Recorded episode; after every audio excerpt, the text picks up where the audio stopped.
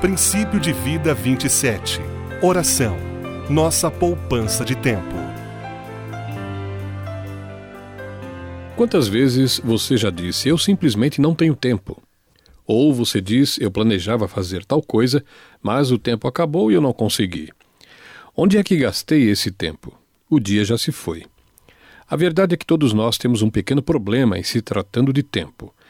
E o que não percebemos é que o tempo nos governa. Tudo em nossa vida gira em torno do tempo. E é interessante como muitas vezes na Escritura lemos versículos como estes no livro de Jó, capítulo 7, versículo 6. Meus dias correm mais depressa que a lançadeira do tecelão. O salmista disse: O homem é como um sopro, seus dias são como uma sombra passageira. E novamente ele diz: Ensina-nos a contar os nossos dias, para que o nosso coração alcance sabedoria. Em Tiago nós lemos vocês nem sabem o que lhes acontecerá amanhã. Que é a sua vida? Vocês são como a neblina que aparece por um pouco de tempo e depois se dissipa. Lembro-me de um dos meus mais queridos amigos que teve um caso grave de câncer. E aqui está o que ele disse desde que soube de sua doença.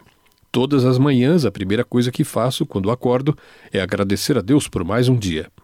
De repente, as coisas começaram a ter outro valor. Ele me contou sobre as coisas que já não traziam preocupação alguma, porque só bastava ter mais um dia para viver. A vida tinha agora um tempo que era muito precioso. Porque, se você pensar sobre isso, o tempo é a sua vida. Deus lhe deu um determinado tempo e você não sabe quanto tempo vai durar. Podemos ter ao nosso alcance todos os tipos de vitaminas, minerais, médicos, hospitais e todas as coisas que ajudam a saúde de uma pessoa, mas em última análise, quem toma a decisão de quanto tempo teremos é o nosso Pai Celestial. E o que você e eu fazemos com ele é muito importante.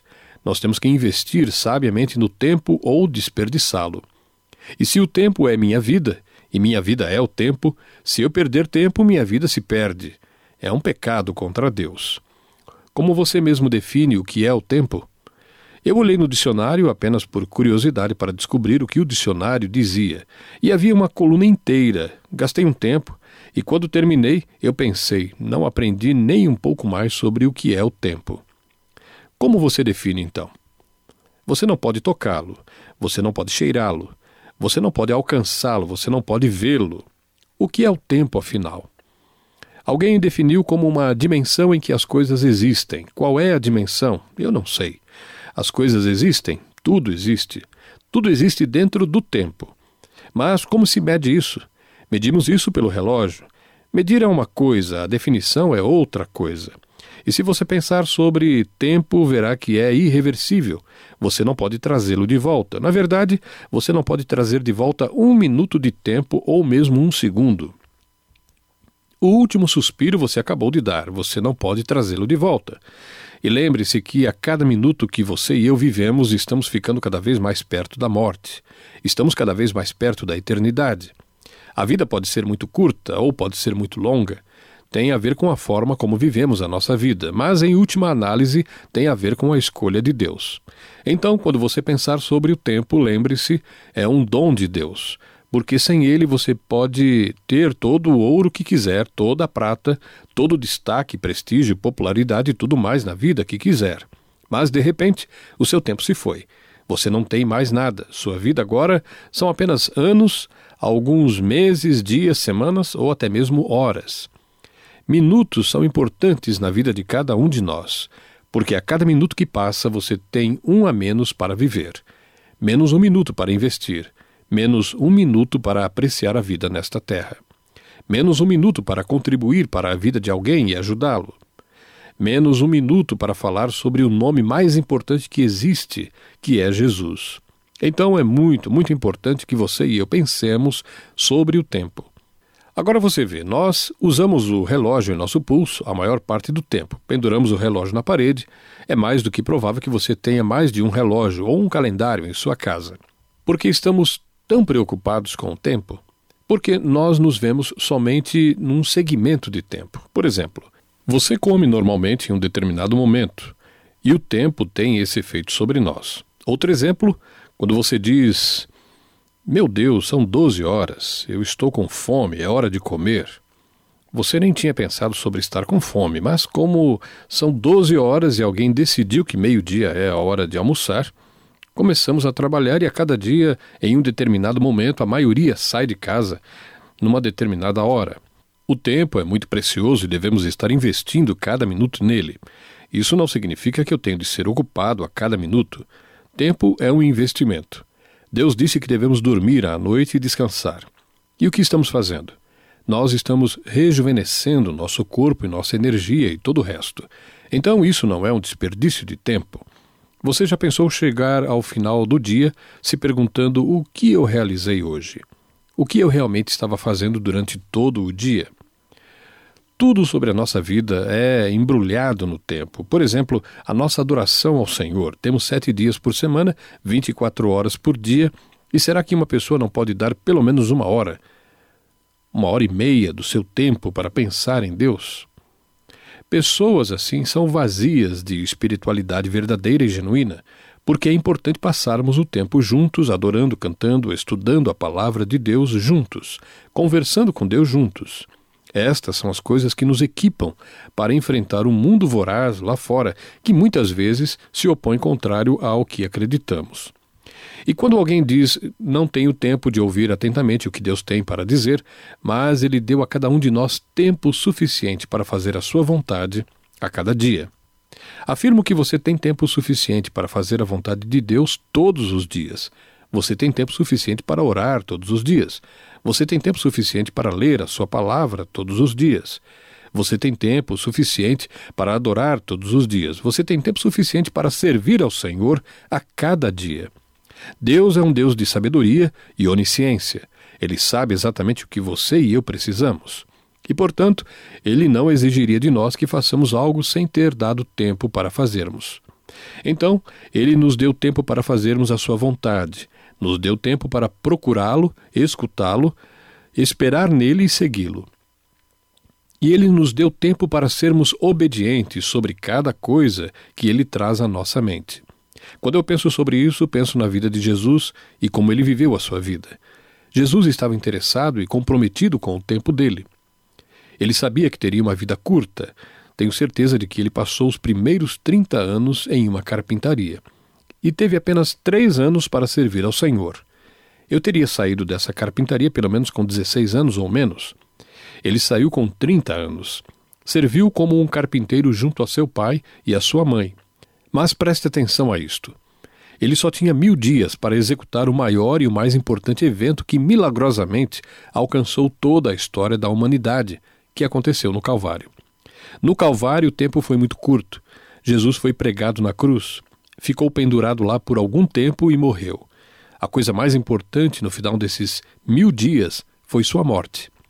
Mas ele ressuscitou. Jesus não estava ansioso, ele não perdeu tempo. Quando ele parou no poço para beber água, o que aconteceu? Uma mulher apareceu e ela teve sua vida transformada. Ele entrou no templo e o que aconteceu? A mulher foi apanhada em adultério, ele perdoou seus pecados. Jesus era ativo em sua vida. Ele tinha apenas mil dias para fazer a coisa mais importante que qualquer homem poderia fazer. E só ele poderia fazer isto. E isto é morrer por seus pecados e pelos meus.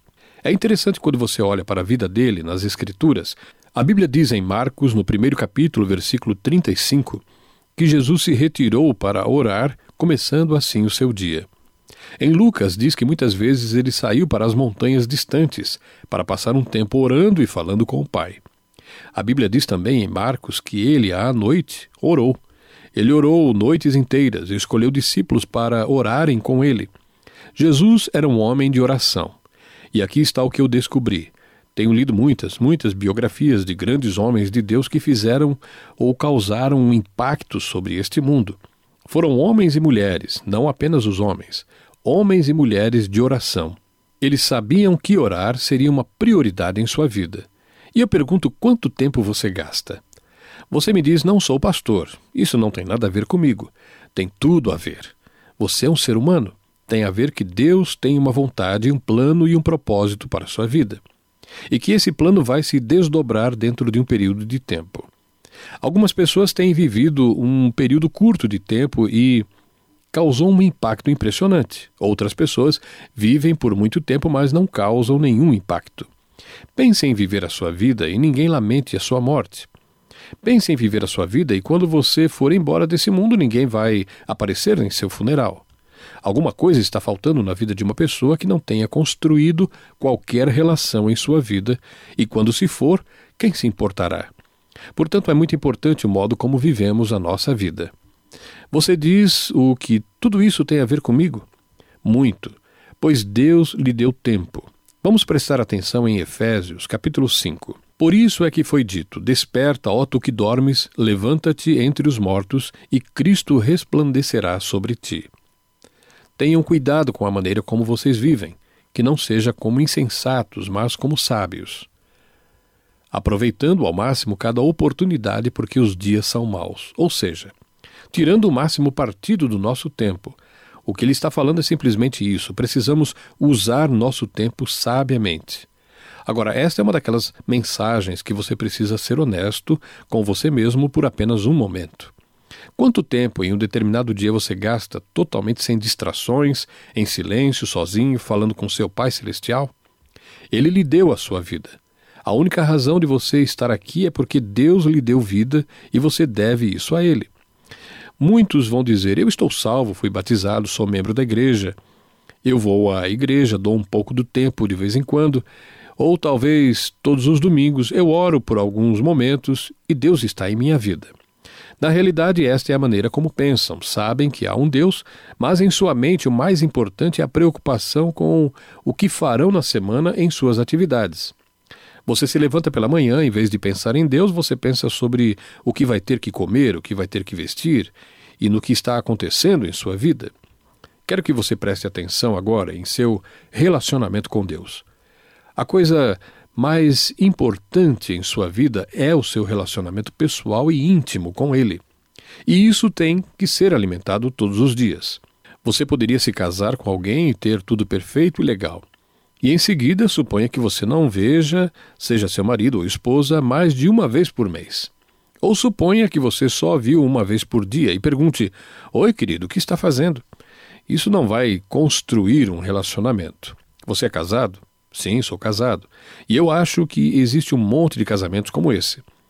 E é isso, eles estão casados, mas quando se trata de relacionamento, não há relacionamento. Eles só estão oficialmente casados, marido e mulher, mas a intimidade, o amor genuíno, o carinho, o cuidado e todo o resto não estão lá. Essa é a maneira de viver de muitos cristãos. Deus está lá, mas é apenas uma espécie de coisa em sua vida o seu relacionamento pessoal e íntimo com Ele e como você pode desenvolver isso não é importante mais. Você pode dizer que vai à igreja e adora a Deus. Isso é absolutamente verdadeiro, mas desenvolver um relacionamento de verdade com Deus leva tempo e precisa ser sem distrações, sem preocupações com outras coisas.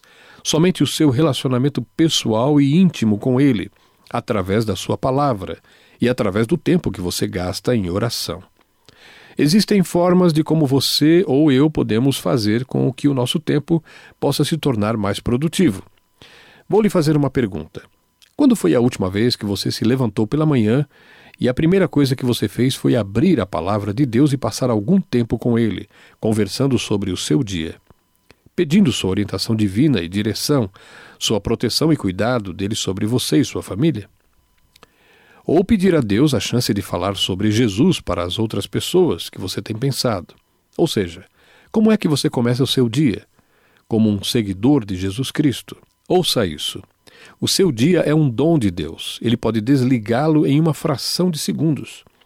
Como você começa um dia que lhe foi dado pelo Santo Deus para o propósito de trazer-lhe honra, glória pela vida que você vive e as relações que você constrói? Como você vai começar o seu dia? Bom, eu vou lhe dizer isso. Eu aprendi há muito tempo uma das coisas mais importantes na minha vida para que tornasse a minha vida mais produtiva. Não depende do que eu faço, mas sim de estar quieto e ouvir a voz de Deus na leitura da Sua palavra. Esses versículos eu leio quase todos os dias. Por algumas semanas eu vou meditar nela todos os dias, porque diz algo importantíssimo para mim. Aqui está o que diz. Salmo 119. Sou teu servo, dá-me discernimento para compreender os teus testemunhos. Já é tempo de agir, Senhor, pois a tua lei está sendo desrespeitada. Eu amo os teus mandamentos mais do que o ouro, mais do que o ouro puro. Por isso considero justos os teus preceitos e odeio todo caminho de falsidade. Dirige os meus passos conforme a tua palavra, não permitas que nenhum pecado me domine. E eu poderia continuar com alguns outros versículos. Onde está escrito isso? No Salmo 119, você diz: Por que você lê a mesma coisa várias vezes? Por quê? Porque quero lembrar a cada dia que eu sou seu servo, que eu preciso dele para guiar meus passos porque eu não quero nenhuma iniquidade para desenvolver em meu coração. Eu amo a palavra de Deus e nada substitui o meu amor pela Sua palavra. Isso irá manter o meu coração limpo, puro e uma vida mais produtiva. Você tem que encontrar uma passagem que possa falar ao seu coração o tempo todo. Então, agora, ao olhar para a vida de Jesus e como ele gastou seu tempo em oração, como isso afetaria o nosso tempo? Para isso, você pode ler o texto em voz alta, ou poderia escrevê-lo. Isso ajuda muito na hora da meditação. Então vou mostrar o primeiro passo de como funciona a oração. Quando surgem emergências, na oração que recebemos orientação clara e oportuna, eliminando a confusão. Ou seja, quando você e eu estamos em oração e estamos falando com o Senhor, e pode surgir uma emergência, saberemos o que fazer. No capítulo 20 de 2 Crônicas, Josafá enfrentou um problema que foi a invasão dos exércitos estrangeiros. Quando ouviu a notícia, o que ele fez?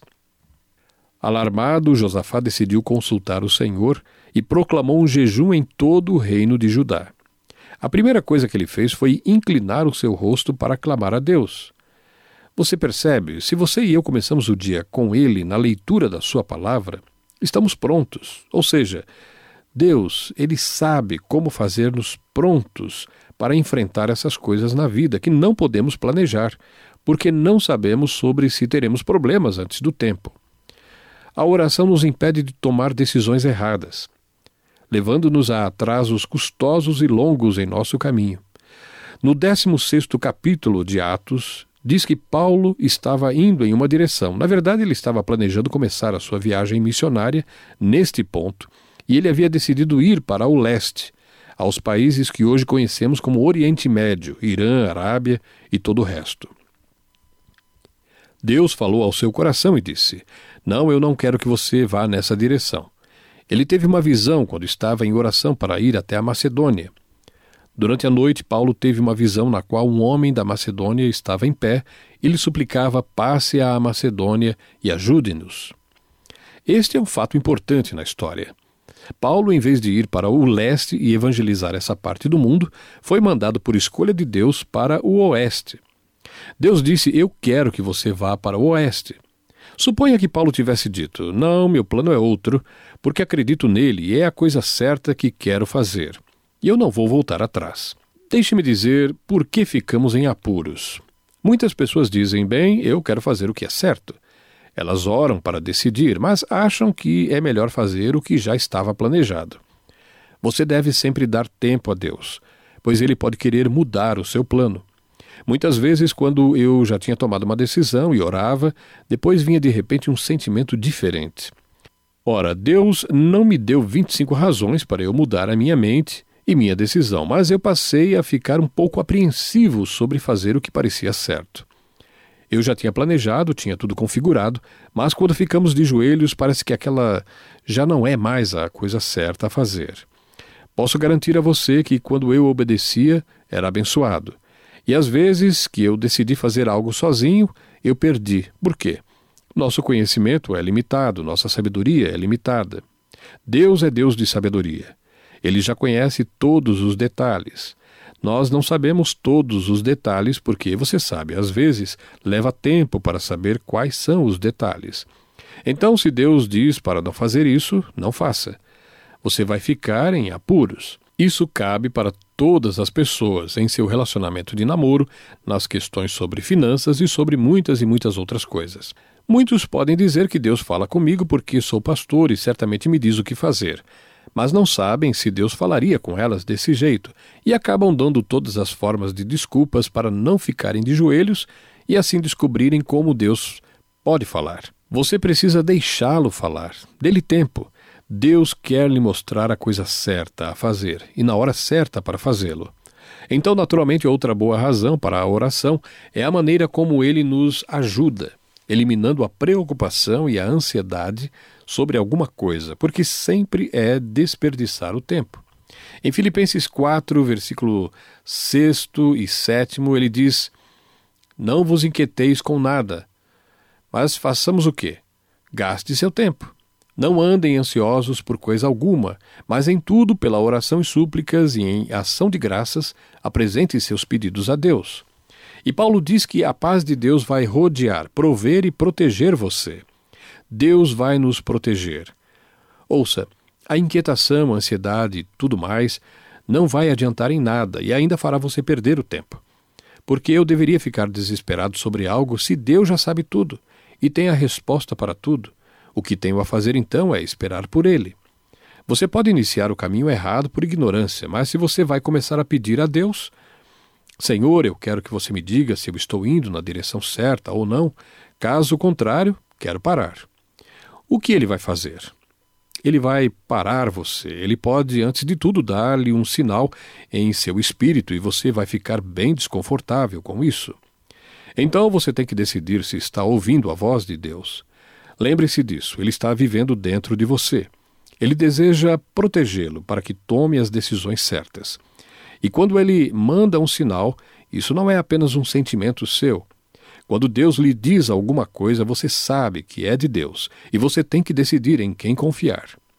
Existem aquelas pessoas que dizem que, se estivessem em seu lugar, fariam isso e aquilo, mas eles não estão em seus sapatos.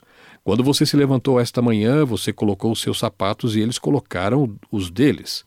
Eles não sabem a vontade de Deus para a sua vida. Você tem que ser cuidadoso.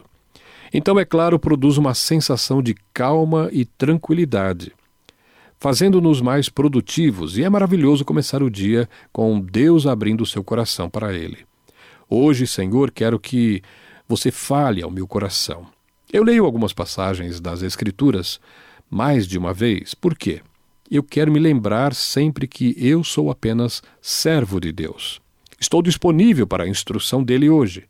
Quero que ele guie meus passos, sem nenhuma maldade em meu coração, e estarei disposto para ouvir atentamente a voz do Senhor e ser amável e sensível à sua vontade. Quando você começa o dia com a palavra de Deus, saberá que Deus vai falar e realmente vai operar. Ele diz em um dos meus versículos favoritos: A entrada da tua palavra no meu coração dá-me luz. Que luz? luz da compreensão de que Deus está dizendo para nós. E depois, convidando Deus para nossa atividade para nos guiar, para nos tornar produtivos. Quando você diz, Pai, eu quero que você me guie hoje, o que você está dizendo é: eu estou convidando o meu Senhor a viver hoje comigo. E eu quero que ele me guie em todas as decisões que eu precisar tomar. Eu quero ter sabedoria para decidir. Eu não quero desperdiçar o meu tempo. Eu quero gastar meu tempo com sabedoria. Então eu estou pedindo para Deus me guiar e me ajudar. Ele vai fazer isso? Sim, com certeza, ele vai fazer. O que ele diz? Ele diz, Provérbios 3, confie no Senhor de todo o seu coração e não se apoie em seu próprio entendimento. Reconheça o Senhor em todos os seus caminhos e ele endireitará as suas veredas. Em vez de perder tempo tentando descobrir algo, é bem melhor dizer: Senhor, que queres que eu faça? Ouça, ele nos dá confiança. E essa confiança vai fazer as nossas decisões mais produtivas. Tomamos nossas decisões mais tranquilamente, pois estamos fazendo o que ele nos chamou para fazer. Muitas vezes as pessoas vão dizer: sim, eu amo a Deus, mas não tenho tempo a perder, eu não tenho tempo para ler a Bíblia. Se acreditarmos e nós acreditamos e sabemos que Ele é onisciente, conhece todas as coisas, presente, passado e futuro, e se Ele sabe, nos guiará para tomar as decisões mais rentáveis, duradouras, eficazes, proveitosas do que possivelmente obteríamos por nossa própria conta. Não haverá desgaste por estarmos preocupados, e assim poderemos ouvi-lo, ler a sua palavra, deixando que ele fale ao seu coração, convidando-o para guiar a sua vida e a minha. Ele certamente vai cuidar de cada um de nós. Estou orando, eu não tenho de me preocupar sobre coisas. Eu pedi para que Deus me desse a direção e eu espero que Ele me atenda, mas muitas pessoas dizem: Você sabe que eu tenho orado sobre isso. Será que Deus vai mesmo falar comigo? Você diz: Eu oro a Deus, mas Ele não me atende. Para qual Deus você está orando? Se você está orando ao Deus da Bíblia, ele diz que só pode atender a quem não contempla a iniquidade no coração. Se eu contemplar a iniquidade, ele não me ouvirá. Você não pode viver em pecado. Deus não vai falar com você, exceto para condená-lo do seu pecado e para que você se endireite. Percebi uma coisa muito estranha. Quando as pessoas chegam a certa idade e deixam de ser muito ativas, me dizem: Bem, você sabe que eu não posso vir à reunião de oração, não posso ir à igreja no domingo à noite. Nesta idade as coisas mudam. Deixe-me dizer uma verdade você pode estar se sentindo mais velho, porque deve estar ignorando a Deus. Em outras palavras, porque Deus deveria manter a sua energia? Por que ele deveria manter a sua inteligência? Por que ele deveria mantê-lo afiado ou frutífero na vida se tudo que você vai fazer é só sentar e desperdiçar seu tempo? Ouça, há um monte de coisas maravilhosas na vida. Mas não há nada na vida que Deus planejou para você e para mim desfrutarmos ou participar que supere o prazer de gastarmos tempo com Ele. Nada. Em oitavo lugar, a oração aguça o nosso discernimento para evitar atividades desnecessárias que nada produzem. O discernimento é a intuição espiritual sobre as coisas. Não apenas a intuição natural, mas a intuição espiritual que nos capacita para vermos além da superfície das coisas e termos a visão total do que realmente está acontecendo e o que Deus está querendo nos dizer. O que ele está dizendo sobre esta situação? O que está acontecendo na vida dessa pessoa? E muitas vezes nos esquecemos de como ele está disposto a trabalhar em nossos corações e nossas mentes. E uma das coisas maravilhosas que eu descobri sobre a oração, na verdade, uma das maiores lições que eu aprendi, é que até uma coisa simples a se fazer, e é isto: se eu tiver um problema, ou se algo que está me incomodando ou não tiver uma resposta, é só ficar de joelhos e começar a falar com o Senhor, e me aquietar em algum lugar e esperar em silêncio descansar nele. Mesmo que ainda eu precise de uma resposta, posso descansar e esperar em Deus, pois ele fará. E porque você é um crente, o Espírito de Deus está na sua mente e em seu subconsciente. Você levou para ele o seu problema, sua aflição, suas dúvidas e foi dormir. Deus trabalha enquanto você e eu estamos dormindo. E, portanto, a única coisa que devemos fazer é ter certeza de que vamos dormir com a coisa certa em nossa mente. Você tem essa intuição que chamamos de discernimento espiritual, e assim conseguir em Deus e por Deus a solução e direção. Qual o ponto de vista de Deus sobre isso? Você precisa orar e se instruir na palavra de Deus, porque é ela quem orienta o seu pensamento. Assim você irá fazer a vontade de Deus e o plano dele para a sua vida. Então, naturalmente, ele traz energia para a sua vida, ou seja, a oração traz a energia para a nossa vida e assim você será capaz de realizar tudo o que precisar. Comece o seu dia inclinando o seu rosto diante de Deus, de joelhos, gaste um pouco de tempo na palavra de Deus e na oração será incomum se não começar recebendo uma onda de energia. Deus é fonte de poder. E quando você passa a convidá-lo em sua vida, dizendo: Senhor, eu preciso de tua energia e força, sou testemunha disso. Quando passo a semana com muito trabalho e no domingo ainda preciso estar à frente, em sua casa, fazendo aquilo que ele me chamou para fazer, sinto sua presença e vigor. Existem algumas responsabilidades que são muito desgastantes, mas eu aprendi há muito tempo então saio da cama e de joelhos digo a Deus: Eu fiz o meu melhor, estou cansado, desgastado e preciso do Senhor, preciso da tua força. Se você gasta um pouco de tempo lendo a palavra de Deus, orando e falando com Ele, estou aqui para lhe dizer que Ele é um Deus que responde às nossas petições, se somente o convidarmos para fazer parte de nossa vida. Ele não é uma solução rápida, mas traz uma solução fantástica. É assim que ele é. Esse é Deus. Então, eu penso que gastar tempo em oração com Ele nos impede de distrações e de nos desviarmos de nossas responsabilidades. Porque se você começar o dia com Deus, Ele será o leme do seu dia. Se definir em sua mente para fazer a vontade de Deus e se pedir, Pai, me mostre o que tenho que realizar hoje, e estarei disposto a fazê-lo, o que acontece? Estamos gastando tempo com Ele isso nos ajuda a nos concentrar no que estamos fazendo. Outra coisa que a oração nos faz é trazer coisas importantes à nossa lembrança. Necessidade de agir para algo que precisa ser feito. Ou talvez algo que estamos adiando, mas que precisa ser feito. E quando você estiver em oração, o que ele faz? Ele traz para a sua mente e lhe dá aquele empurrãozinho que você precisa para se mover e realizar o que ele quer que você realize. Então, naturalmente, uma das coisas mais encorajadoras sobre o tempo gasto com Deus é que ele nos impede de ficarmos desencorajados ou desanimados, não importa sobre o que você possa estar enfrentando. Se tiver o Pai Celeste que nos ama incondicionalmente, que é todo-poderoso, é onisciente e quer o melhor para mim e para você, e tem o melhor plano para as nossas vidas, haveria razão para estarmos desencorajados? Se as coisas não vão do seu jeito, o que você faz? Espere até que ele lhe mostre o seu caminho. E aqui está o que eu descobri na minha própria vida. Se eu ficar ansioso sobre algo, é porque eu estou no meu horário, no meu tempo, e não no tempo dele. Quando estou no que Deus programou para mim, não preciso me preocupar com isso ou aquilo. Porque não importa o tic-tac do relógio, eu vou estar lá ou eu vou fazê-lo no tempo certo, porque estou no plano de Deus, estou na sua agenda, no tempo dele. Quando saio do tempo de Deus e vou para o meu tempo, eu fico ansioso e perco meu tempo. Então, naturalmente, a oração vai abrir as portas da oportunidade que nada mais vai abrir. Isso é o que Paulo estava falando em Colossenses capítulo 4, quando ele diz: Dediquem-se à oração, estejam alertas e sejam agradecidos.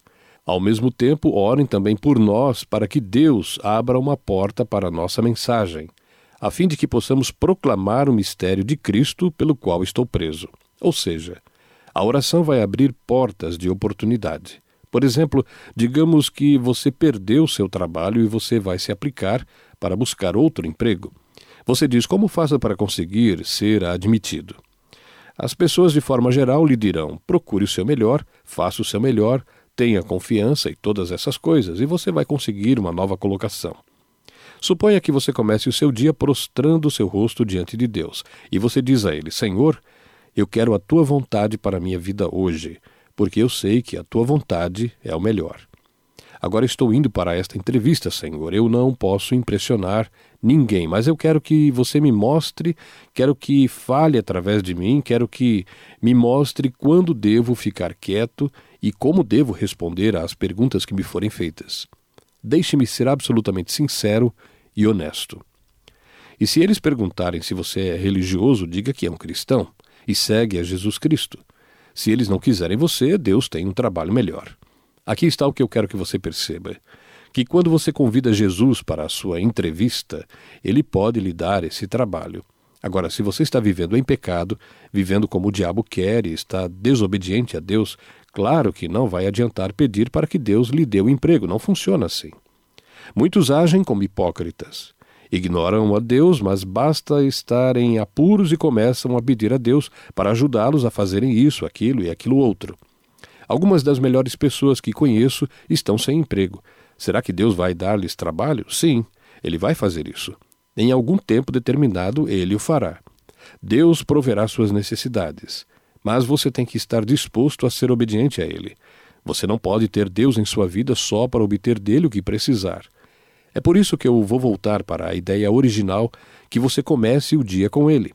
Faça o convite para que guie a sua vida. E então, quando ele vier em sua vida, você receberá a sua sabedoria, seu poder, sua energia, para cada coisa que você precisar. Então é claro que a oração nos permite discernir a diferença entre ser apenas ocupado e ser frutífero. Agora você pode decidir que vai acordar amanhã de manhã e abrirá a palavra de Deus para meditar e também que irá orar. Você pode estar dizendo: Eu não sei nem por onde começar, onde devo iniciar. Basta começar no livro de Provérbios. É um bom lugar para se começar, muito prático sobre cada aspecto da vida. É só começar a ler e dizer: Senhor, eu quero que você fale ao meu coração. Isso é novo para mim, Senhor, e eu preciso de você para me mostrar como fazer isso. Você pode se sentir um pouco estranho para começar, mas não vai demorar muito até você poder dizer obrigado, obrigado, obrigado, querido Senhor, por me ajudar a entender que eu preciso para começar a cada dia.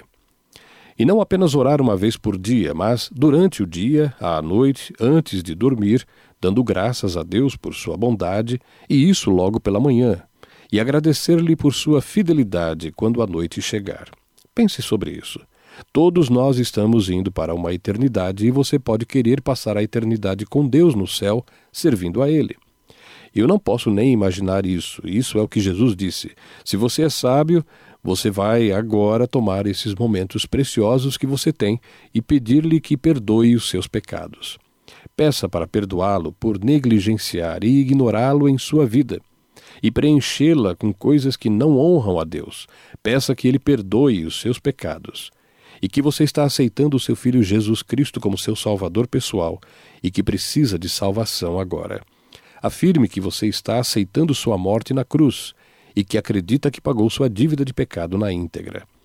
Quando você pede a Jesus para entrar em sua vida, a partir desse momento, o Espírito Santo cela você como filho de Deus e habita em você, dando orientação e sentido para a sua vida. Se você convidar Jesus, ele vai guiar dia a dia a sua vida. Essa é a maneira como ele vai viver a vida no seu melhor. Pai, somos gratos que, embora não possamos definir esse elemento que chamamos de tempo, você compreende plenamente e perfeitamente isso. Dirija nosso tempo a fim de que ele trabalhe para o nosso bem, para que a sua vontade se cumpra em nós. Queremos convidá-lo não para uma temporada, mas para toda a vida e cotidianamente. E por isso te agradecemos em nome de Jesus. Amém.